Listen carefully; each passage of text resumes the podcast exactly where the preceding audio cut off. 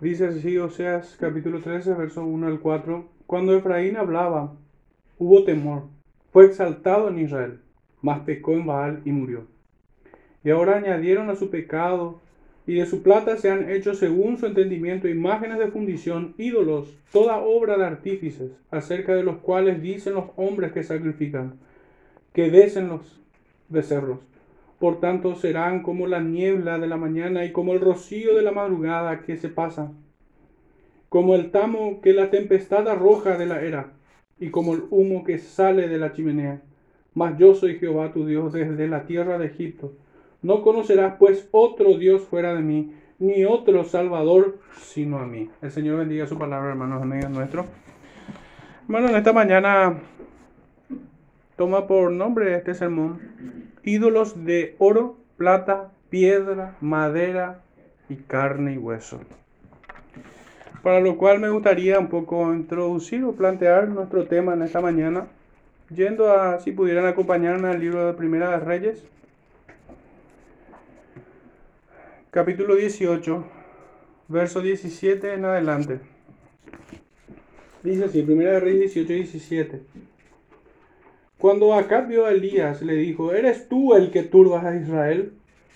Y él respondió, yo no he turbado a Israel, sino tú y la casa de tu padre, dejando los mandamientos de Jehová y siguiendo a los Baales. Nota al margen, qué insolente el profeta para responderle así al rey. Envía pues ahora y congrégame a todo Israel en el monte Carmelo, y a los 450 profetas de Baal y a los 400 profetas de Acera que tomen de la mesa de Jezabel. Entonces Acab convocó a todos los hijos de Israel y reunió a los profetas en el monte Carmelo.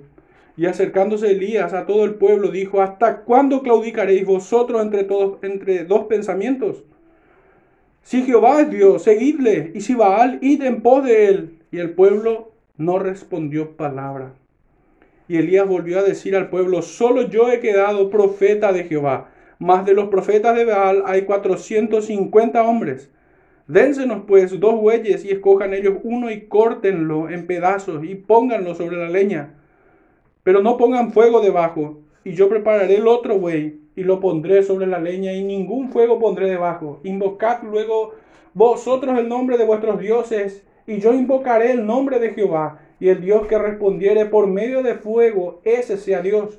Y todo el pueblo respondió diciendo, bien dicho. Entonces Elías dijo a los profetas de Baal, escogeos un buey y preparadlo vosotros primero, pues que sois los más, e invocad el nombre de vuestros dioses, mas no pongáis fuego debajo. Y ellos tomaron el buey que les fue dado y lo prepararon, e invocaron el nombre de Baal desde la mañana hasta el mediodía, diciendo, Baal, respóndenos. Pero no había voz, ni quien respondiese. Entre tanto, ellos andaban saltando cerca del altar que habían hecho. Y aconteció al mediodía que Elías se burlaba de ellos, diciendo, gritad en alta voz, porque Dios es. Quizás está meditando, o tiene algún trabajo, o va de camino, tal vez duerme y hay que despertarle. Y ellos clamaban a grandes voces y se sajaban con cuchillos y con lancetas, conforme a su costumbre, hasta chorrear la sangre sobre ellos. Pasó el mediodía y ellos siguieron gritando frenéticamente. La verdad que describe a muchas iglesias muy alocadas hoy este texto. A la hora de ofrecer el sacrificio, pero no hubo ninguna voz, ni quien respondiese ni escuchase. Entonces dijo Elías a todo el pueblo, acercaos a mí. Y todo el pueblo se le acercó y él arregló el altar de Jehová que estaba arruinado. Y tomando Elías doce piedras conforme al número de las tribus de los hijos de Jacob, al cual había sido dada palabra de Jehová diciendo, Israel será tu nombre. Edificó con las piedras un altar en el nombre de Jehová. Después hizo una zanja alrededor del altar, en que cupieran dos medidas de grano Preparó luego leña y cortó el buey en pedazos y lo puso sobre la leña y dijo, llenad cuatro cántaros de agua y derramadla sobre, el holocausto y sobre la leña y dijo, hacedlo otra vez. Y otra vez lo hicieron. Dijo aún, hacedlo la tercera vez y lo hicieron la tercera vez. De manera que el agua corría alrededor del altar y también se había llenado el agua la zanja. Cuando llegó la hora de ofrecerse el holocausto, se acercó el profeta Elías y dijo, Jehová Dios de Abraham, de Isaac y de Israel, sea hoy manifiesto que tú eres Dios en Israel y que yo soy tu siervo y que por mandato tuyo he hecho todas estas cosas. Respóndeme Jehová, respóndeme para que conozca este pueblo que tú, oh Jehová, eres el Dios y que tú vuelves a ti el corazón de ellos entonces cayó fuego de Jehová y consumió el holocausto, la leña, las piedras y el polvo, y aún lamió el agua que estaba en la zanja. Viéndolo todo el pueblo, se postraron y dijeron, Jehová es el Dios, Jehová es el Dios. Entonces Elías les dijo, prended a los profetas de Baal, para que no escape ninguno. Y ellos los prendieron, y los llevó Elías al arroyo de Sison, y allí los degolló. Muy revelador ciertamente esta porción de las escrituras. Ciertamente aquí se encuentra el culto verdadero al Dios verdadero. Hermanos, ¿cómo nosotros hemos de juzgar todo lo que hoy se llama culto a Jehová? Conforme a lo que este texto también nos revela. Vemos aquí que muchos eran los falsos profetas. vemos también a un rey a quien el profeta no respeta sino que le responde y aún le ordena. Reúna al pueblo, reúna a tus profetas. Ni siquiera respetó a esos profetas o a esos sacerdotes de Baal y de Acera, sino que se burló de ellos. A más de desafiarlos, se burló diciendo que su Dios a lo mejor estaba de camino, trabajando, durmiendo, que griten más fuerte por si esté ocupado. Y ellos saltaban y gritaban y daban vueltas y se cortaban y hacían toda clase de payasadas como hoy vemos en muchas congregaciones. Es triste tener que reconocer esta realidad, hermanos, pero es así. Pero es así. Ciertamente el Señor se agradó y respondió y vino a la invocación de su siervo, a la invocación de su nombre. El Señor no responde, obviamente, a la invocación de impíos, de gente que se llenan la boca de Dios, pero no son sus hijos. Como muestra un botón, tenemos aquel fariseo que oraba consigo mismo diciendo, gracias Dios, porque no soy como aquel. Oraba consigo mismo en realidad, aunque tomaba el nombre de Dios, blasfemando, blasfemándolo en su inmunda boca.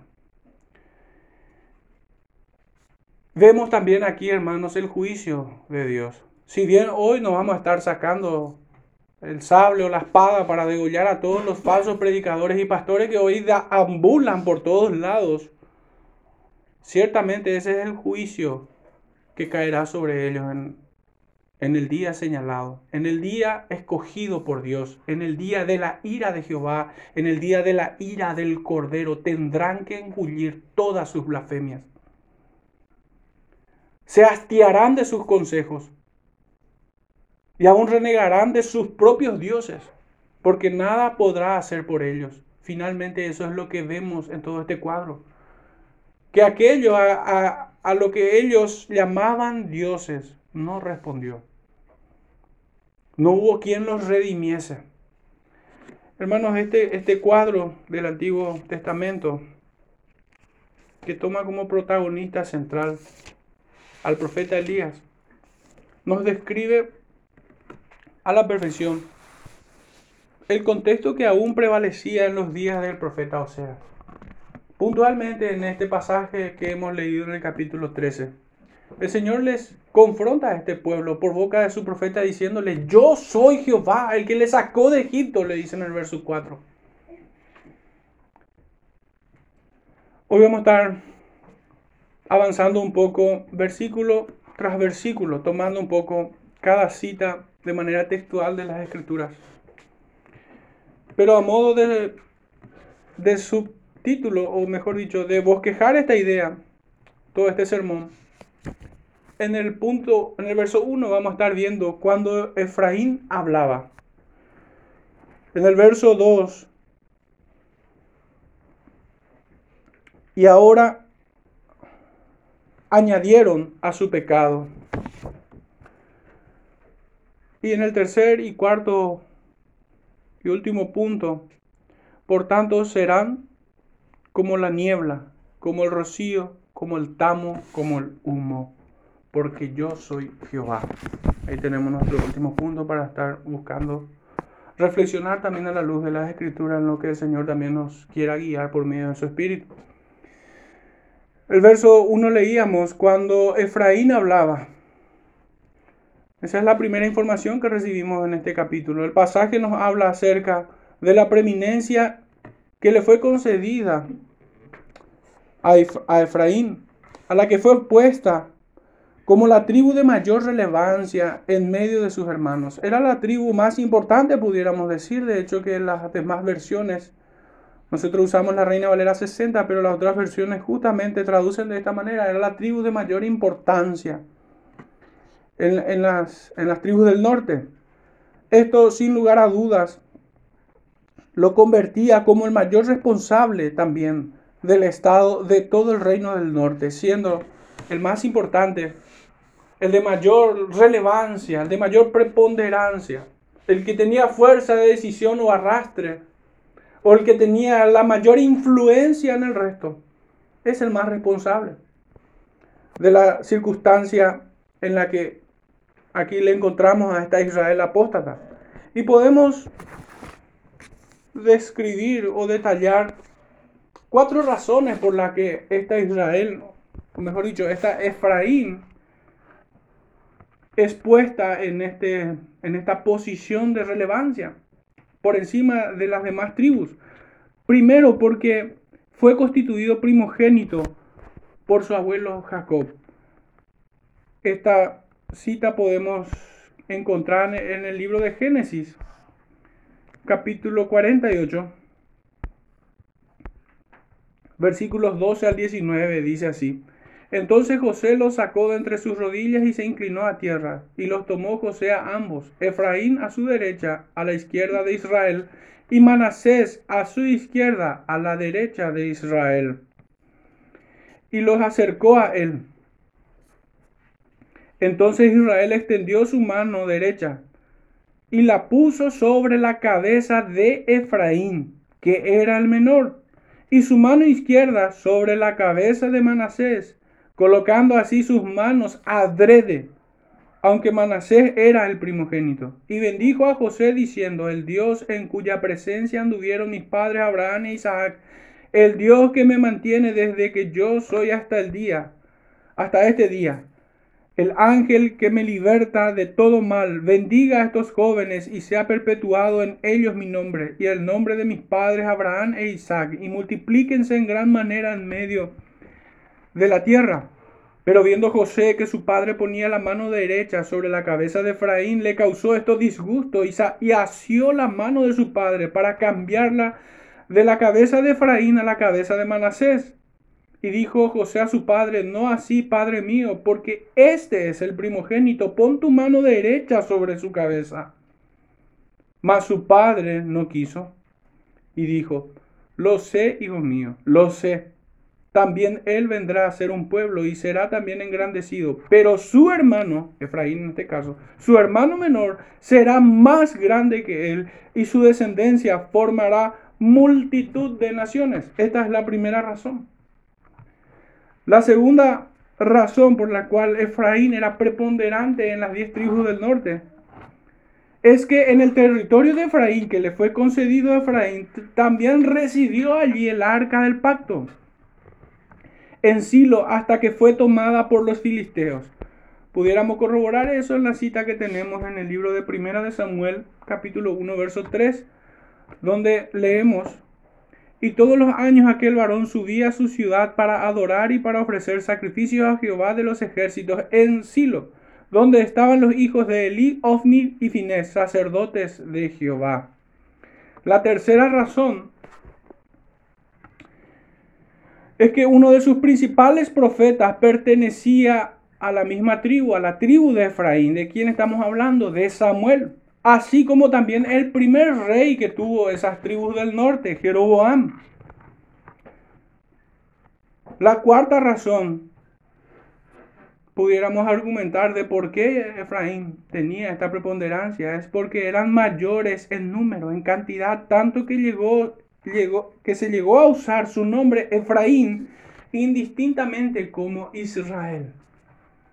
Una forma de encerrar o de mencionar a todas las tribus del norte era llamándola por la, por la tribu más importante que, que estaba entre ellos, Efraín. Se puede corroborar en muchos versículos, pero una de ellas es en Isaías 9:9. Hermanos, pero no yendo a ese texto, nuestra cita justamente nos presenta con claridad esta posición de liderazgo que Efraín tenía cuando se dirige a sus demás hermanos. Esta posición le fue dada por Dios en principio, así como vemos que su abuelo lo bendijo de manera particular, lo escogió como el primogénito, el segundo fue más importante que el primero. Efraín pecó ensoberdeciéndose, enorgulleciéndose, infatuándose. No se condujo, no condujo a sus hermanos en el temor de Jehová y a guardar sus mandamientos, sino que el pueblo terminó temiéndole a él antes que a su creador. Por tanto, no fue digno de este llamamiento, hermanos. Efraín pecó le fue concedida esa posición y cómo pudiera ser comparable, cómo pudiera ser más cercano a esta realidad, hermanos. Cuando muchos ministros son llamados a la predicación, al pastorado, ellos no son dignos de que estén allí. No son dignos. Sino que condujeron al pueblo al error. Pero antes que esto ocurriera, hermanos, se ve el pecado, aunque muchas veces no es tan perceptible a los ojos del incauto. Pero aquellos quienes no son dignos de llamamientos terminan ensoberbeciéndose, enorgulleciéndose. Tanto así que el pastorado termina siendo como una casta privilegiada, como un, como un círculo de inalcanzables, como una posición de privilegio. Y lejos está del espíritu pobre y humilde que es llamado a servir a las ovejas del Señor, a las ovejas de Cristo.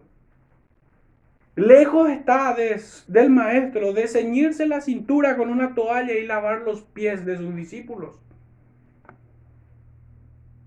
Hermanos, ¿por qué decía que era muchas veces poco perceptible? Porque a veces la arrogancia se ve en el rostro de las personas. Pero hermanos, ¿qué pasa cuando uno es políticamente correcto y hasta cortésmente desprecia el estado de tu alma? ¿Qué ocurre cuando los pastores no oran por su rebaño? Cuando no predican lo que es oportuno para la vida de cada uno, sino que trae temas que se le antoja o que le parece interesante a él pero no meditan el estado de las almas de su rebaño. ¿Qué pasa con los pastores que probablemente es muy amable al recibirte en la, en la congregación? En la congregación. Pero durante la semana te podés morir en el peor infierno por él. Porque ni siquiera sabe dónde vives. Ni siquiera sabe dónde trabajas. No sabe de tu ocupación. No sabe de tus problemas. Hermanos, eso es arrogancia. Eso es el desprecio por las almas. Yo no diría que eso está de esta manera en personas que no son llamadas al ministerio, porque es diferente. Pero aquellos quienes son llamados al ministerio, hermanos, tienen esa obligación. Y muy soezmente terminan despreciando el llamado que tienen.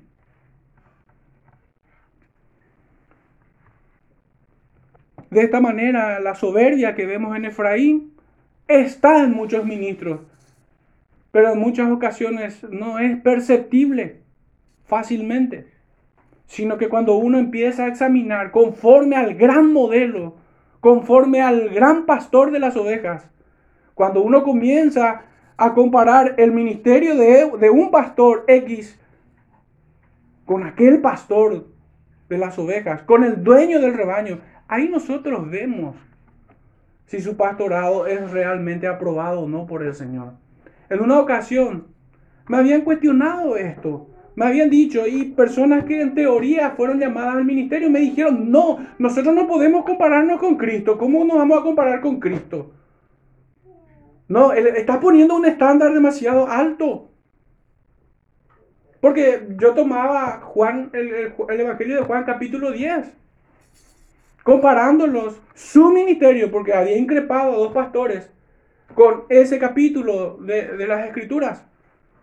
Y rechazaron que ellos no podían ser comparados con el, con el pastor del rebaño, con el verdadero pastor. Y yo no sé si hicieron gala de torpeza o de sí mismo. Espero que lo primero, hermanos y que en algún momento sean hallados en la misericordia del Señor, en su gracia. Pero esa es, la receta de cómo probar el ministerio de un pastor. Si se conduce como aquel que es el príncipe de los pastores. De lo contrario, su llamado es... Él no es digno de ese llamado, así como no lo es Israel, no lo es Efraín. Efraín debió cuidar del estado de las almas de sus hermanos. No lo hizo. Y no solo eso, sino que los condujo a error como una segunda instancia en la que se ve todo el mal en estos hombres. No solamente que se ve pecado en ellos, sino que conducen al pueblo a pecar. No necesariamente Hoy vamos a escuchar a personas hacer apología del pecado, aunque en ocasiones lo hacen. Pero hermanos, hay muchas formas de conducir a un pueblo a pecar sin incitar a pecar. No hace falta incitar. Solo hace falta ser indiferente al pecado del rebaño. Si el pastor ve a un hermano o a una hermana en pecado, mm, no le hagas caso. Y de esa manera permite el libertinaje dentro de las congregaciones. De esa manera pecó a Efraín y de esa manera pecan muchos hoy en las congregaciones. Pero no pretendo presentar al rebaño como si fueran que son víctimas de estos pastores, porque ciertamente estoy convencido de que tienen el pastor que se merece. Cada uno tiene el pastor que se merece. Por esto, hermano, no, no en pocas ocasiones también le insto a la congregación a ser celosos de este ministerio. Por más que no toda la congregación, y esto es más que obvio, no toda la congregación es llamado al ministerio del pastorado. Hermanos, toda la congregación debe velar por ese ministerio.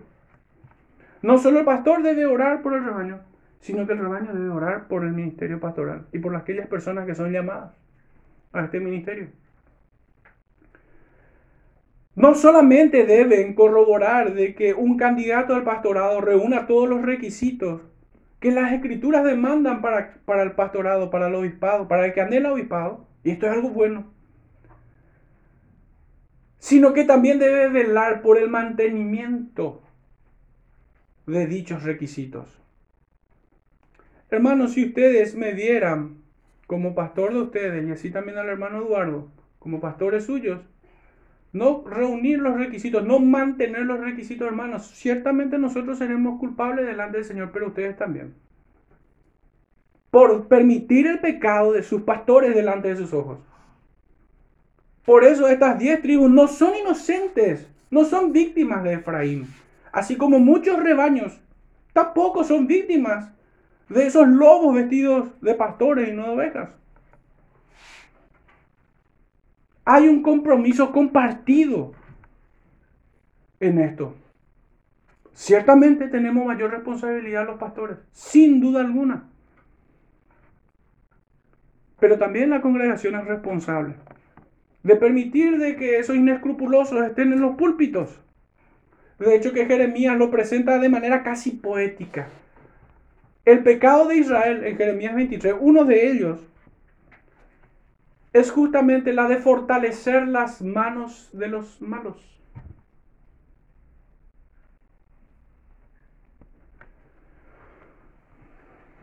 Y ese pecado es aplicable a todos. Entonces vemos probadamente de que esta Efraín fue puesta en una posición de mayor eminencia, de no de privilegio, de responsabilidad, de mayor responsabilidad. Por eso el profeta a renglón seguido dice, cuando Efraín hablaba, hubo temor. Fue exaltado en Israel, dice. Fíjense, palabras muy grandes realmente. Algunas versiones lo, lo traducen de manera un poquitito más directa. Dice en la Reina Valera 2015, cuando Efraín hablaba había terror, dice. Era exaltado en Israel. En la contemporánea, Reina Valera contemporánea, dice, Efraín era muy importante en Israel. Cuando hablaba había temor. En la Biblia de las Américas, cuando Efraín hablaba, reinaba el temor se había exaltado a sí mismo en Israel. Queda claro el pecado ciertamente en esta traducción.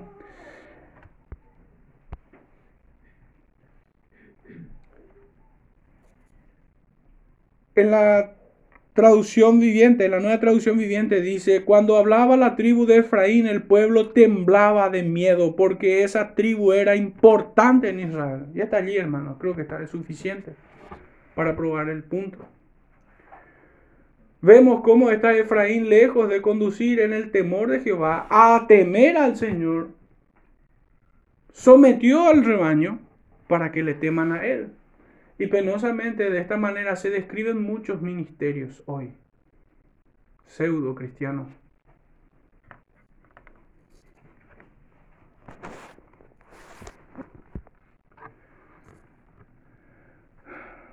Efraín al modo que Lucifer quiso sentarse en el trono de Dios de esta manera. El libro de Proverbios, capítulo 18, verso 12 dice, antes del quebrantamiento se eleva el corazón del hombre y antes de la honra es el abatimiento. Podemos ir al Evangelio de Lucas, capítulo 14, verso 11. Porque cualquiera que se enaltece será humillado y el que se humilla será enaltecido. Proverbios y Lucas es la misma doctrina, la misma enseñanza. Este, esta tribu de Efraín que fue enaltecida debió humillarse delante de su Creador y no debió proponerse como superior a los demás. De hecho, que el mandamiento apostólico es no, no sentirse superiores a los demás, sino todo lo contrario es. Todo lo contrario. No se comportó como un siervo temeroso de Dios. No fueron pobres de espíritu. Y fíjense lo que leemos en el libro de Apocalipsis, capítulo 19 Verso 10. Yo me postré a sus pies para adorarle y él me dijo, mira, no lo hagas, yo soy consiervo tuyo y de tus hermanos que retienen el testimonio de Jesús. Adora a Dios porque el testimonio de Jesús es el espíritu de la profecía. Saltemos al capítulo 22, 8 y 9 dice, yo Juan, yo Juan soy el que oyó y vio estas cosas y después que las hube oído y visto, me postré para adorar a los pies del ángel que me mostraba estas cosas. Pero él me dijo, mira, no lo hagas, porque yo soy consiervo tuyo, de tus hermanos los profetas y de los que guardan las palabras de este libro. Adora a Dios. Hermano, ¿y por qué traigo estas citas? Porque muchos hoy, tanto podríamos decir que artistas de nuestro de nuestra, no sé, de nuestra comparsa evangélica, no temen en recibir glorias y loas y alabanzas. Que por sus canciones o composiciones, que por sus predicaciones o por sus conferencias, son alabados estos hombres. Son culpables de no hacer lo que hizo este siervo de Dios para con Juan. No, yo soy consiervo tuyo, hermano de los profetas y de los apóstoles. No me adores a mí, adora al Señor. Yo no sé si forma parte de la mitología o lo trae como una especie de cuento, pero hay una historia en el pasado de que creo que, si mal no recuerdo, me van a perdonar si me equivoco. En otro momento traeré precisión al detalle, pero un antiguo, creo que es Bunyan, cuando un hombre vino a decirle, qué bien que predicaste, Bunyan le responde, gracias, pero ya, me lo había anticipado Satanás. Satanás ya le había dicho antes. Bunyan de manera muy astuta, pícara y frontal, de manera directa, confrontó lo que estaba haciendo esta persona que se le acercó. Él vino a provocar su alma, vino a tentarle, porque Bunyan no iba a aceptar recibir loas por servir al Señor no lo aceptó, sino que su respuesta fue una cachetada en realidad a las lisonjas que este hombre le ofrecía. Y eso, eso hace aún mucho más reprochable porque por migajas el hombre, el ministro, el predicador, el, el artista, lo que fuera, vende su alma a la idolatría, entrega su alma a la idolatría por cosas aún menores que esta. En su necedad el profeta agrega, mas pecó en Baal y murió. Esta es la condición del alma de un idólatra, muerte espiritual. Y más pronto que tarde también sufrirá la muerte física, que los entregaría en las profundidades del infierno. Sus almas serán destruidas eternamente, así como sus cuerpos serán destruidos juntos con sus ídolos. Hermanos, a lo largo de toda la revelación escritural y mucho antes de este profeta Oseas, aquella Israel había recibido información clara, precisa, de no caer en este pecado, de apartarse de toda forma de idolatría, pero así también la iglesia es confirmada. De que nosotros debemos huir de la idolatría, pero hermanos, también debemos huir de los idólatras. Podemos leer esto en 1 Corintios capítulo 10. Nosotros no podemos cohabitar con idólatras. ¿Qué parte tiene el creyente con el incrédulo, el templo de Dios con el de los Baales?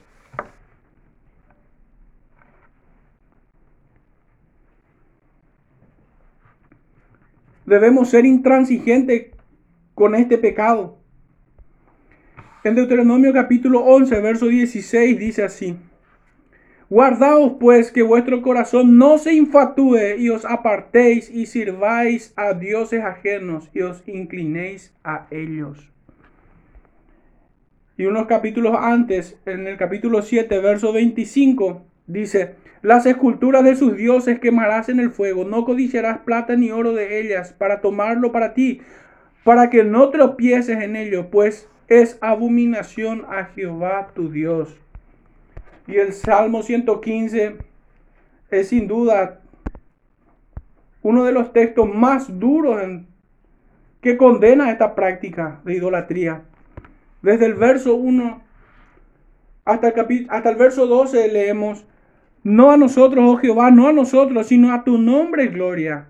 Este era el espíritu de aquel siervo que corrigió a Juan y también el mismo espíritu que corrigió Bunyan, con el que corrigió Bunyan a este hombre perverso, que le ofreció lisonjas. Pon tu misericordia por tu verdad. ¿Por qué han de decir las gentes, ¿dónde está ahora su Dios? Nuestro Dios está en los cielos, todo lo que quiso ha hecho. Los ídolos de ellos son plata y oro, obra de manos de hombres. Tienen bocas, mas no hablan. Tienen ojos, mas no ven. Orejas tienen, mas no oyen. Tienen narices, mas no huelen. Manos tienen, mas no palpan. Tienen pies, mas no andan. No hablan con su garganta. Semejante a ellos son los que la hacen y cualquiera que confía en ellos.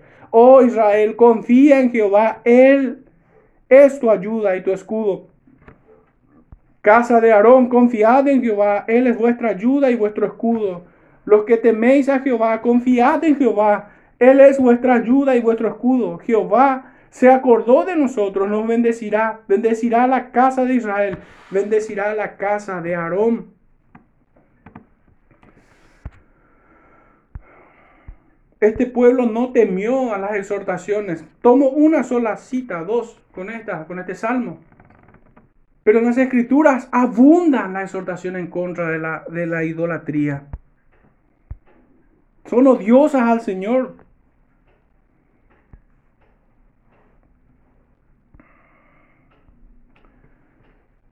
Esta, esta tribu de Efraín buscó idolatría, pecó contra el Señor de esta manera.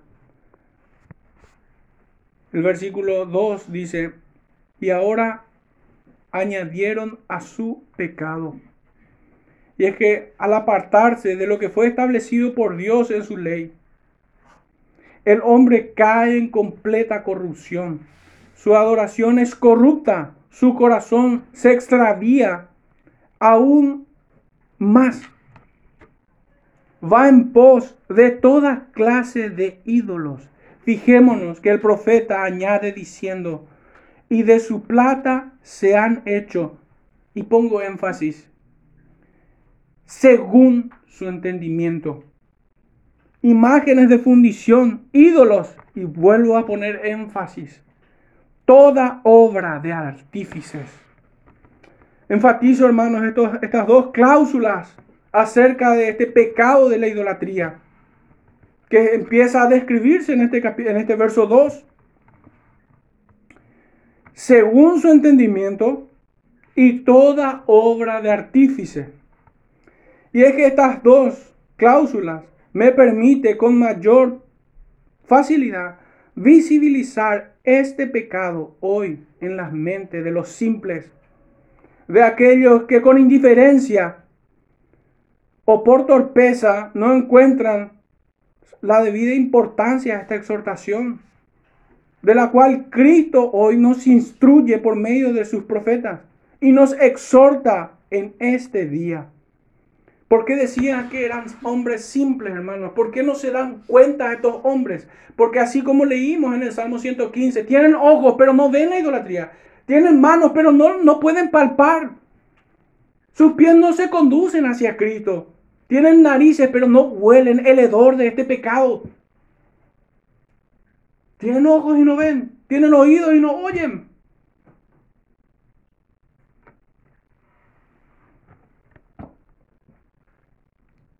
Pensarán que estamos, que no estamos, esto es simple, pensarán que no estamos expuestos a esta clase de pecados, queriendo señalar únicamente a la religión anticristiana de Roma, con sus múltiples muñecos,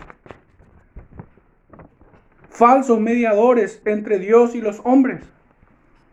Pero esto sería un terrible error, que el creyente bíblico reduzca la idolatría a solamente esa religión pagana.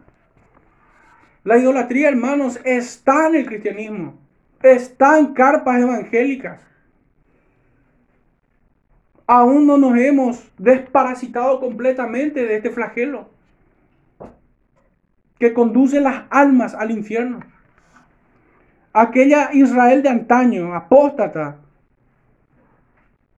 estuvo expuesta a numerosos ídolos, a más de ellos mismos. Porque ciertamente el ídolo más cercano que tiene el pecador es uno mismo. El primer enemigo que uno tiene es uno mismo, hermano. ¿Y cómo puede darse eso? ¿Cómo lo podemos probar? Hermanos, con un sencillo texto de las escrituras. El que se hace sabio en su propia opinión. Esa, esa es la característica de las personas que hicieron de sí mismo su propio ídolo.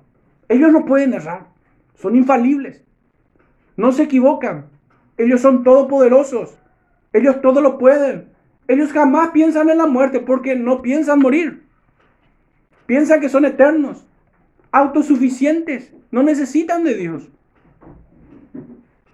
De muchas maneras podemos detectar a ese ídolo dentro de uno. Pero decía que aquella Israel apóstata, aquella Israel de antaño, padecía o adolecía de muchos ídolos cercanos. Una de ellas es Astarot, otros Baales, otro Baal peor, otro, Dagón, Diana o Artemisa, Quemos, Moloch, Kitim, como lo denuncia Amós, y muchos otros. Dioses falsos de pueblos paganos. Entre ellos, todos estos ídolos provienen de los pueblos fenicios, de los moabitas, de los cananeos, de los filisteos, de los de Éfeso y de los amonitas, etcétera, etcétera, de Egipto. Pero por sobre todas las cosas, del corazón de cada uno de ellos. Algunas de sus características podríamos citar. Estos ídolos son insensibles. Voy a tomar de vuelta algunos versículos para describir esto, para soportar lo que planteamos. Deuteronomio capítulo 4, verso 28. Dice, y serviréis allí a dioses hechos de manos de hombres, de madera y de piedra, que no ven, ni oyen, ni comen, ni huelen. Recordemos el Salmo 115, nuevamente. Estos ídolos también son inútiles. El profeta Isaías, en el capítulo 45, verso 20 nos dice, Reuníos y venid, juntaos todos los sobrevivientes de entre las naciones, no tienen conocimiento de aquellos que erigen el madero de su ídolo y los que ruegan a un Dios que no salva. Ahora entendemos mejor la burla del profeta Elías, cuando se burlaba de, de estos hombres, de estos sacerdotes de Baal que no podía salvarlos. El profeta Jeremías también nos habla en ese sentido en el capítulo 10, verso 5. Habíamos dicho que son insensibles, son inútiles, también son indignos. Jeremías capítulo 51, verso 47 dice, por tanto, he aquí vienen días en que yo destruiré los ídolos de Babilonia y toda su tierra será avergonzada y todos sus muertos caerán en medio de ella. El profeta Miqueas nos completa la idea. En el capítulo 5, verso 13 dice, y haré destruir tus esculturas y tus imágenes en medio de ti y nunca más te inclinarás a la obra de tus manos. Así también Zacarías 13.2, hermanos. Estos ídolos también son degradantes. Recordemos lo que el apóstol Pablo dice en la epístola a los Romanos capítulo 1 verso 23. Y cambiaron la gloria del Dios incorruptible en semejanza de imagen de hombre corruptible, de aves, de cuadrúpedos y de reptiles.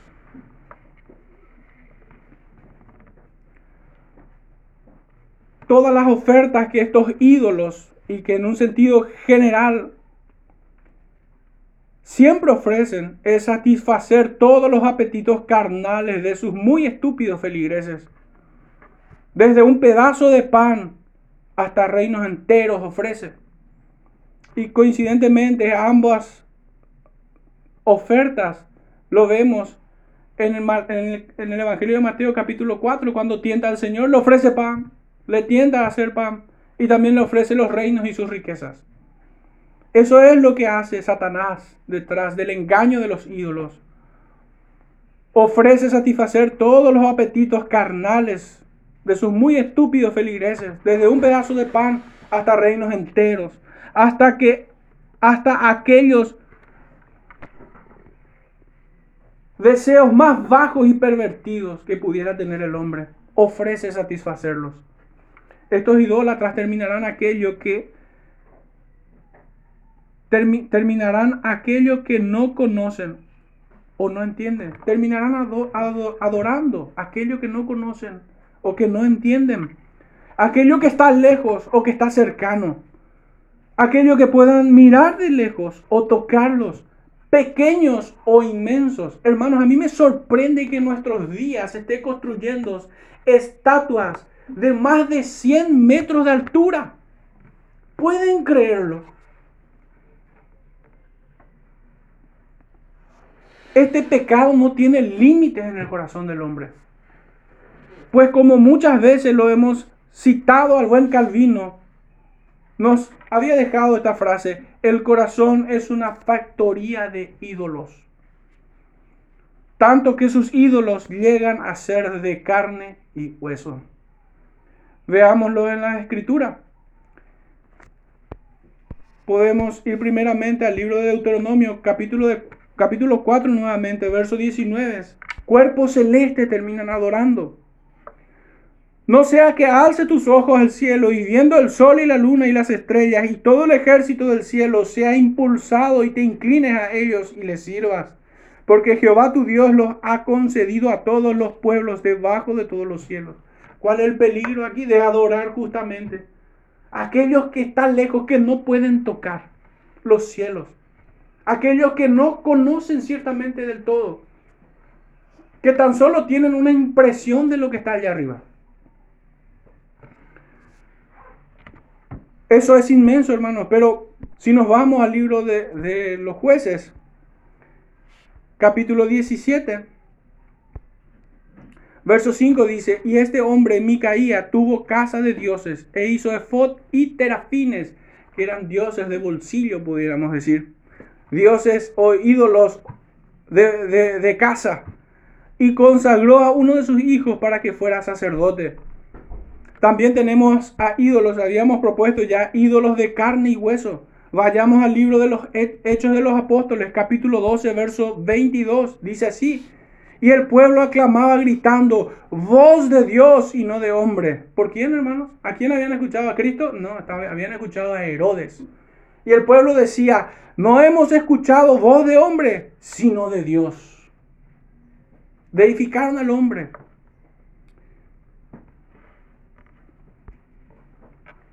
En el capítulo 14, verso 11 dice así, entonces la gente, visto lo que Pablo había hecho, alzó la voz diciendo en lengua licaónica, dioses bajo la semejanza de hombre han descendido a nosotros. Y a Bernabé llamaban Júpiter y a Pablo llamaban Mercurio porque este era el que llevaba la palabra. Fíjense hermanos cómo el corazón de los impíos tiende constantemente a crear y fabricarse ídolos. Aún, aquello que es bueno, tratan de reducirlo a este pecado. Por eso es terrible pecado, hermanos. Rendirle loas, alabanzas, vítores, elogios a los predicadores por sus grandes exposiciones. Algunos de manera casera a sus pastores otros a personas que ni siquiera conocen, como hoy tenemos el alcance de YouTube. Hay gente que nunca vio a un, pastor que sale allí en la tele, pero dice, él es mi pastor, pero nunca ni le conoce, ni sabe de su existencia. La estupidez puede llegar a esas cotas impensables, ciertamente. Terminan adorando a dioses falsos, a demonios verdaderos. Muchas citas hay acerca de esto, pero una, una vez más encontramos en Deuteronomio 32, verso 17.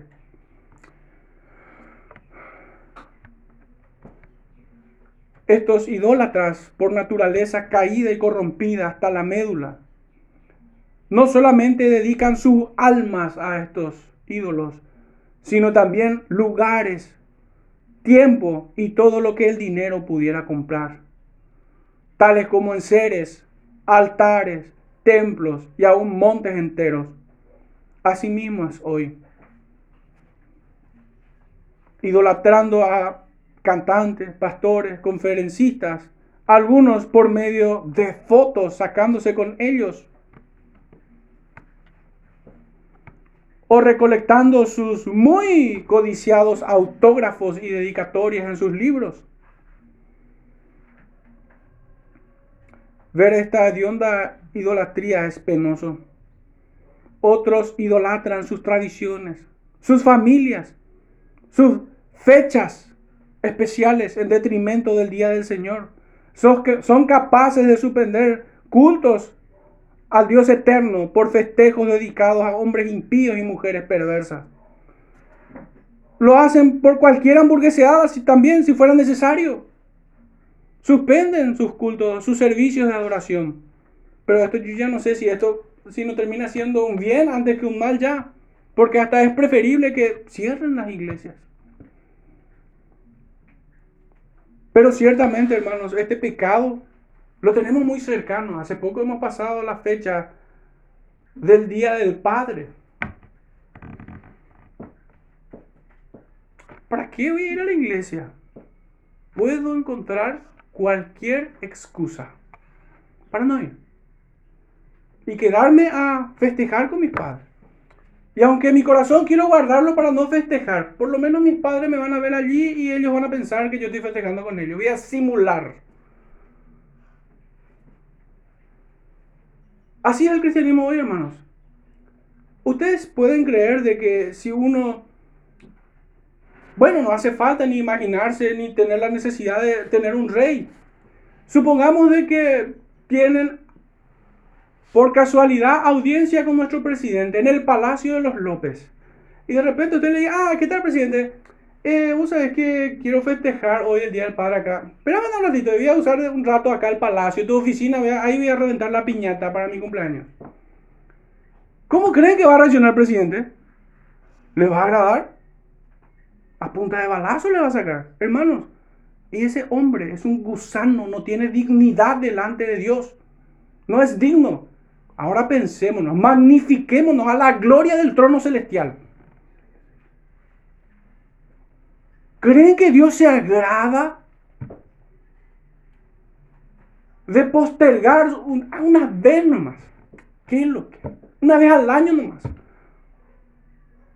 O algunos, este es un problema que también es actual porque de alguna manera lo hemos lidiado también. Gente que se quiere casar en domingo. Una vez no me voy a casar mi vida. ¿Qué es lo que tanto un domingo? El Señor no puede esperar. Hoy voy a celebrar mis bodas en domingo. Hermano, eso también es ultrajar al Señor. ¿Dónde está la cláusula en el cuarto mandamiento de que nosotros podemos hacer uso? ¿Dónde están las letras pequeñas que nos permiten a nosotros dedicarlo a hombres impíos que demandan gloria? Porque fíjense, si los padres no reciben loas de sus hijos, se ofenden, ¿eh? Mal hijo. ¿Qué clase de religión lo que tenés? ¿Qué es lo que te enseña tu pastor? A adorar al Dios verdadero. Ah, y ese Dios verdadero te enseña a ofender a tus padres. Pero qué ofensa. ¿Cuál es la ofensa? Hermanos, nosotros debemos cuidar mucho nuestros corazones en cuanto a estos temas, porque son muy actuales. Puede que no tengamos ídolos ciertamente, pero pudiéramos desatender el mandamiento apostólico del apóstol Pablo en 1 Corintios capítulo 10. Nosotros no podemos aprobar el festejo a los ídolos de carne y hueso. No podemos. Si mi padre quiere festejar el día del padre, que se muerda el codo de la rabia porque no iré. Lo mismo con mi madre. Lo mismo con cualquier criatura sobre esta tierra.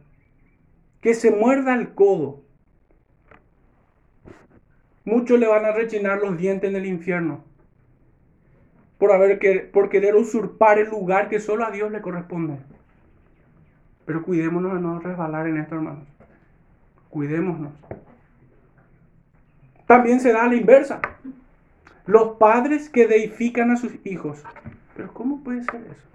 Muchos los disfrazan con amor paternal o maternal a los hijos. No, es un pequeño ídolo, su pequeño demonio, al cual le tratan de llenar de actividades, de virtudes, de comprarle lo más caro, de darle todo lo mejor. Es que están construyendo, están maquillando, están esculpiendo su ídolo a la medida en que van creciendo. Pero no es por amor. Su hijo es su alter ego. Su hijo es la proyección de su ídolo. ¿Alguna vez escucharon, hermano, que algunos padres dicen, yo le quiero dar todo lo que yo no tuve? Él quiere ser como él. Él quiere ser él. Él quiere, el padre quiere tener la vida de su hijo. Y de esa manera él se proyecta. se realiza con todos los éxitos académicos, laborales, financieros que tienen los hijos. ¿Cuántos padres nos vemos que se pavonean porque recibieron títulos en la universidad o fueron promovidos a, puestos superiores en su trabajo y, se mofan en esto? Se pavonean, mejor dicho, me corrijo. Se pavonean, se deleitan en esto. Pero sus hijos tienen vidas impías, están más perdidos que estos de Efraín. En una ocasión tuve, la penosa situación de escuchar a un familiar cercano decir, de una prima que está por allí, de que llevaba una vida licenciosa, ya no sabía cuántos novios tuvo a su corta edad. Pero eh, eh, este familiar cercano vindicaba a esta mujer porque estaba por recibirse en la facultad de ingeniera en informática. Hermana, ibas, eh, hermanos, ¿Saben qué le dije? Que esta mujer, esta prima iba a ser una prostituta con título universitario. Leíamos en los versículos en sermones pasados donde la ramera que dice que limpia su casa y no es pecado. Sería el mismo caso, pero lo mismo aplica para los hombres impíos. Yo no pongo una vara más alta para las mujeres, de ninguna manera. esta clase de pecado no distingue de género, hermanos. Es más, ningún pecado distingue de género. Ningún pecado. El pecado afecta a la raza humana en su totalidad, no un género en particular. A todos por igual. Los hombres son tan lascivos como las mujeres. Son tan codiciosos como las mujeres. Es más, si ustedes revisaron hoy las, listas o las revistas especializadas en economía, van a encontrar que hay más mujeres millonarias. Van a encontrar que hay más mujeres terminando la universidad. Y con esto no estoy diciendo que son más pecadoras que los hombres. Pero como la tendencia es pensar de que el hombre es peor en estas áreas, hermanos, se equivocan. El hombre es peor porque va a los prostíbulos, pero hermano, allí va a encontrar a una prostituta. Por lo menos están en igualdad de condiciones. Hay un perverso que quiere comprar y hay una perversa que quiere ofrecer.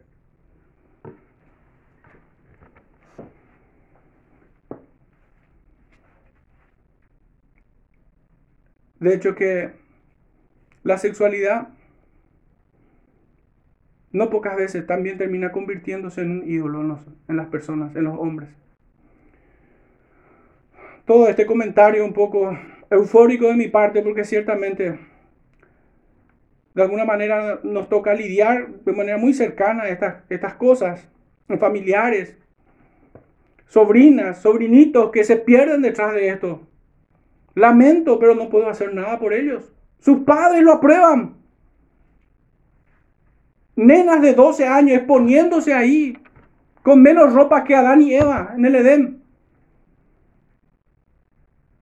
De hecho, no hace mucho tiempo, pero sí hace unos años, un tío, padre de varios hijos, pero tenía una sola nena, una sola nena.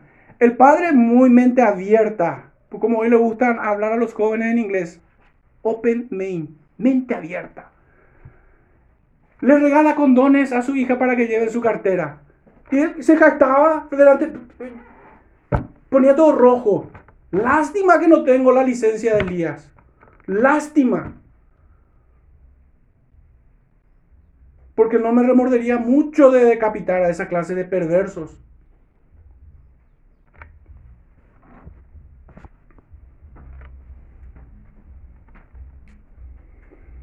Retomando, hermanos, nuestro texto. Sigue diciendo el profeta acerca de los cuales dicen a los hombres que sacrifican, que besen los becerros. Qué notable. El significado aquí es llano y directo. Se rinden a estos ídolos en completa sumisión. ¿Alguna vez vieron cuando un reo de muerte besa el anillo del Papa? ¿Alguna vez vieron? Bueno, eso es lo que vemos. Rendición, sumisión. Y cuando digo reo de muerte, espiritualmente estoy hablando. Allí tenemos a un ídolo también, en el Vaticano. Y este pueblo estaba dispuesto a sacrificar a sus hermanos y a sus propios hijos No vamos a entrar a mirar esto, hermanos, pero es conocido este pecado de Israel, que adoraban a Moloch, a quienes los pueblos paganos y aún este pueblo apóstata sacrificaban a sus propios hijos y a sus propios hermanos, ofreciéndole a esta deidad pagana. No hay mucho que discutir en esto.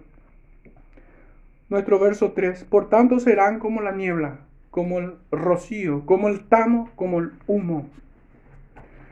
El profeta utiliza estas imágenes para describir la rapidez con la que van a desaparecer, con la que se van a secar, la rapidez con la que serán arrancados y desarraigados, y la rapidez violencia y fuerza con la que serán raídos de sobre la faz de la tierra.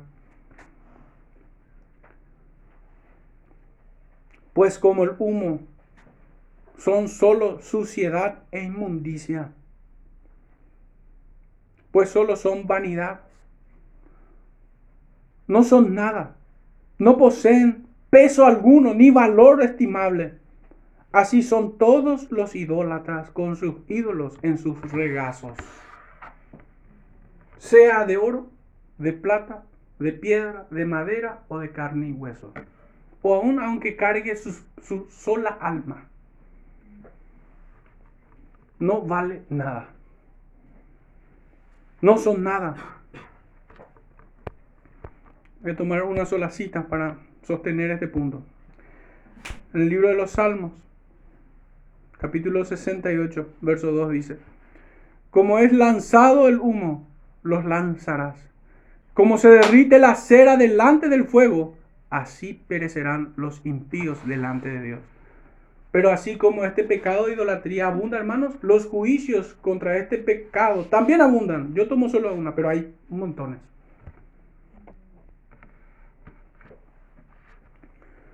Mas yo soy Jehová tu Dios, dice el profeta. Desde la tierra de Egipto no conocerás, pues, otro Dios fuera de mí, ni otro Salvador sino a mí, dice. Hermanos, ya entrando, buscando reflexionar sobre todo esto, quisiera que me acompañen una vez más al libro de Deuteronomio capítulo 32.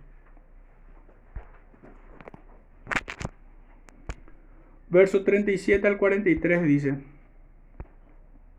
Deuteronomio 32, 37 al 43, y dirá, ¿dónde están sus dioses? La roca en que se refugiaban, que comían la grosura de sus sacrificios y bebían el vino de sus libaciones. Recordemos, hermanos, que ofrecían los ídolos. Levántense, que os ayuden y os defiendan.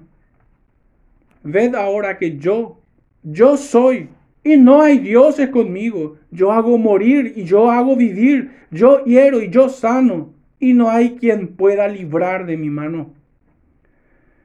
Porque yo alzaré a los cielos mi mano y diré, vivo yo para siempre. Si afilare mi reluciente espada y echaré mano del juicio, yo tomaré venganza de mis enemigos y daré la retribución a los que me aborrecen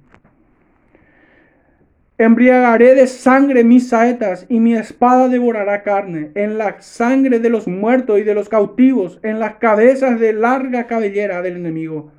Alabad naciones a su pueblo, porque él vengará la sangre de sus siervos y tomará venganza de sus enemigos y hará expiación por la tierra de su pueblo.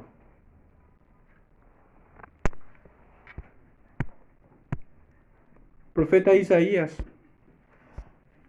capítulo 43, verso 7 en adelante dice, todos los llamados de mi nombre, para gloria mía los he creado. Los formé y los hice. Sacad al pueblo ciego que tiene ojos y a los sordos que tienen oídos. Congréguense a todas las naciones y júntense todos los pueblos. ¿Quién de ellos hay que nos dé nuevas de esto? Es el pecado de Efraín y de muchos ministros hoy y que nos haga oír las cosas primeras, presenten sus testigos y justifíquese, oigan y digan, verdad es. Vosotros sois mis testigos, dice Jehová, y mi siervo que yo escogí, para que me conozcáis y creáis, y entendáis que yo mismo soy. Antes de mí no fue formado Dios, con minúscula esto, ni lo será después de mí. Yo, yo Jehová, y fuera de mí no hay quien salve.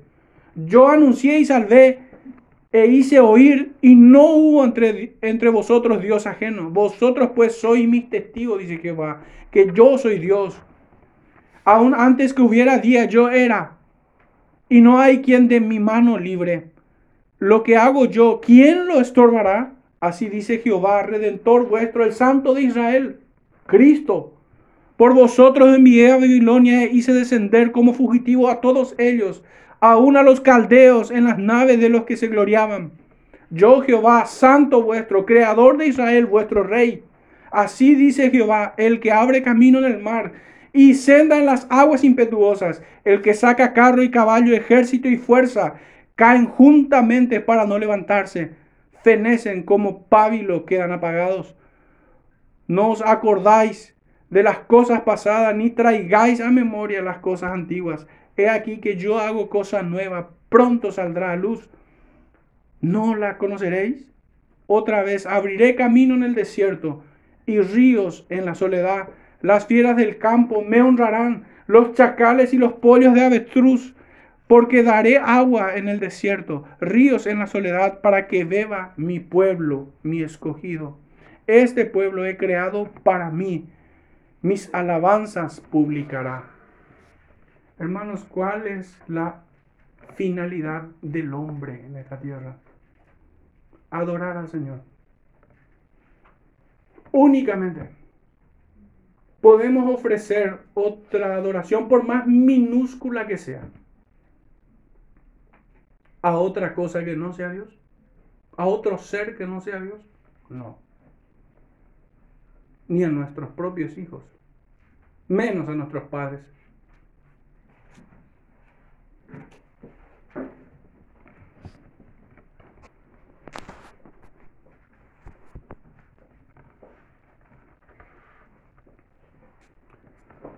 Por todo esto el profeta, y con esto cierro, nos decía, mas yo soy Jehová tu Dios, desde la tierra de Egipto. No conocerás pues otro Dios fuera de mí, ni otro Salvador sino a mí. Hermanos, que el Señor nos libre de toda clase de pecado, y especialmente de este hediondo pecado de idolatría. Que el Señor guarde nuestras, nuestros corazones de pecar contra Él, de ser de tropiezo a, a otros y conducir a nuestros hijos a idolatrarnos, porque ciertamente ese es el deseo de muchos padres, que sus hijos terminen adorándolo. Que el Señor guarde a su iglesia y todo corazón